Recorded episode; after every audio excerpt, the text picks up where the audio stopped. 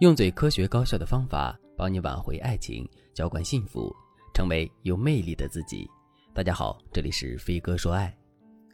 分手应该体面，谁都不要说抱歉。这是电影《前任三》的主题曲《体面》中的一句歌词。这句歌词告诉了人们一个很简单的道理，那就是爱一个人不容易，即使分手也要保留最后的体面。可是，当一段感情真的要结束的时候，保留体面是一件非常困难的事情。在现实生活中，我们见到过太多因为接受不了被分手的事实，就去痛哭流涕哀求前任复合的姑娘了。我们也见过很多钟情于暴力挽回，天天去骚扰、纠缠、威胁前任的姑娘。甚至于，我们还见到过很多因为男人出轨、冷暴力、家暴等不堪情况导致的分手。正是因为这些现实情况的存在，体面分手似乎变成了一种奢望。听到这里，可能有的姑娘会说。不体面就不体面呗，反正两个人最后都要分手，就算是体面分手，那又能怎么样呢？大家有这样的想法很正常，但我还是要告诉大家一个事实，那就是两个人分手时的状态会直接影响我们之后挽回的成功率。关于这一点，我来给大家举一个我学员的例子。学员刘女士今年二十六岁，她跟前任是大学同学，两个人从大二开始交往，到现在为止已经交往了五年的时间。最开始的那两年，两个人之间的相处还是挺好的。可随着交往时间的延长，尤其是两个人步入社会和工作之后，两个人之间的矛盾就变得越来越多，并且经常因为这些矛盾发生争吵。两个月之前，刘女士和男朋友因为一点小事大吵了一架，吵着吵着，男人在情绪激动之下就跟刘女士提出了分手。很明显，两个人之间是假性分手。只要刘女士多跟男朋友沟通一下，哪怕仅仅是先服个软，这段感情都会有很大的转机。可刘女士偏偏没有意识到两个人之间是假性分手，而且她还在“分手”两个字的刺激下，情绪彻底失控了。情绪失控的刘女士做了很多不体面的事情，比如她在分手之后，马上就把两个人的感情状况公之于众了，而且她还在社交平台对前任大骂特骂，把他营造成了一个负心汉的角色。再比如，刘女士在前任彻底不理她之后，就各种到前任的家里和单位去闹，一时之间，两个人分手的事情被闹得满城风雨。刘女士这么闹，最终的结果是什么呢？结果就是男人变得再也不想理她了。尽管男人的心里还有这段感情，可他不得不彻底断绝跟刘女士的联系。后来，刘女士找到我做咨询，我先是通过一番深入的沟通，向刘女士阐明了问题所在。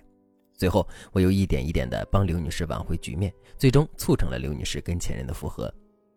听到这里，大家肯定都知道了，大多数的分手本身其实并不是很复杂，而我们的挽回之所以很难，主要是我们在两个人分手的初期进行了很多错误的操作。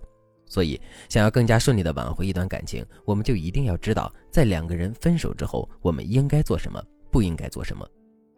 我把这部分重点的内容总结成了三要：第一要，要有框架。当男人突然提出分手之后，我们的内心肯定会感到无比慌张。与此同时，我们也会本能的去哀求前任不要离开我们。可是，我们一定要知道一个基本的事实，那就是男人是否会离开我们，这取决于我们对男人的吸引力强不强。而吸引力的本质是价值，也就是说，男人之所以会主动跟我们提分手，本质上是因为我们自身的价值丧失了。而想要挽回局面，留住男人，我们就必须要努力提升自身的价值。那么，我们自身的价值跟什么有关呢？没错，我们自身的价值是跟我们自身的框架成正比的。你的框架越高，男人就越会觉得你有价值。可是，男人提出分手之后，你哀求前任的做法就会降低自身的框架，这也就意味着前任不仅不会因为你的哀求选择跟你复合，反而会因为你的哀求更加坚定自己提出分手的决定。如果在听到这节课程之前，你已经犯了这个错误，可是却不知道该如何解决的话，那你可以添加微信文姬零五五，文姬的全拼零五五，来获取专业的指导。正确的做法是，不管在听到“分手”两个字之后，我们的心里有多么震惊、多么难过，我们都要努力保持镇定。这份镇定就是我们的框架，因为他在向前任表明，我们并不是非前任不可的。与此同时呢，我们还要平静地同意男人分手的决定。为什么我们心里明明是放不下男人，可我们却要同意男人分手的决定呢？首先，这是因为不管我们同意不同意，男人跟我们分手，这都已经是一个既定事实了。如果我们坚决不同意的话，男人肯定会在逆反心理的作用下坚持跟我们分手。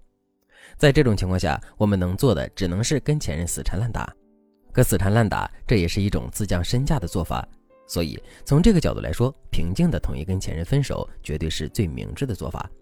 另外，我们还要知道一个词，叫做预期。其实前任在跟我们分手之前，他就已经对我们的反应有预期了。具体来说，就是前任一早就想到我们在听到“分手”两个字之后，会感到无比的震惊和痛苦，然后苦苦哀求他不要分手。如果我们现实的反应跟前任预期的一模一样，之后会出现什么结果呢？没错，前任会更加坚信他已经看透了我们，然后心满意足的离开我们。可是，如果我们现实的反应跟前任预期的完全不同呢？具体来说，就是在听到“分手”这两个字之后，我们既没有表现出震惊，也没有去哀求前任。如果真的是这样的话，前任不仅不会马上离开我们，还会对我们产生更多的好奇，然后把更多的精力放在我们身上，而这些全都是非常有利于我们挽回的。那由于时间关系，剩下的部分我会在下节课继续讲述。如果你对这节课的内容还有疑问，或者是你本身也遇到了类似的问题，可是却不知道该如何解决的话，你都可以添加微信文姬零五五，文姬的全拼零五五，来获取专业的指导。好了，今天的内容就到这里了，感谢您的收听。您可以同时关注主播，内容更新将第一时间通知您。您也可以在评论区与我留言互动。每一条评论，每一次点赞，每一次分享，都是对我最大的支持。我们下期再见。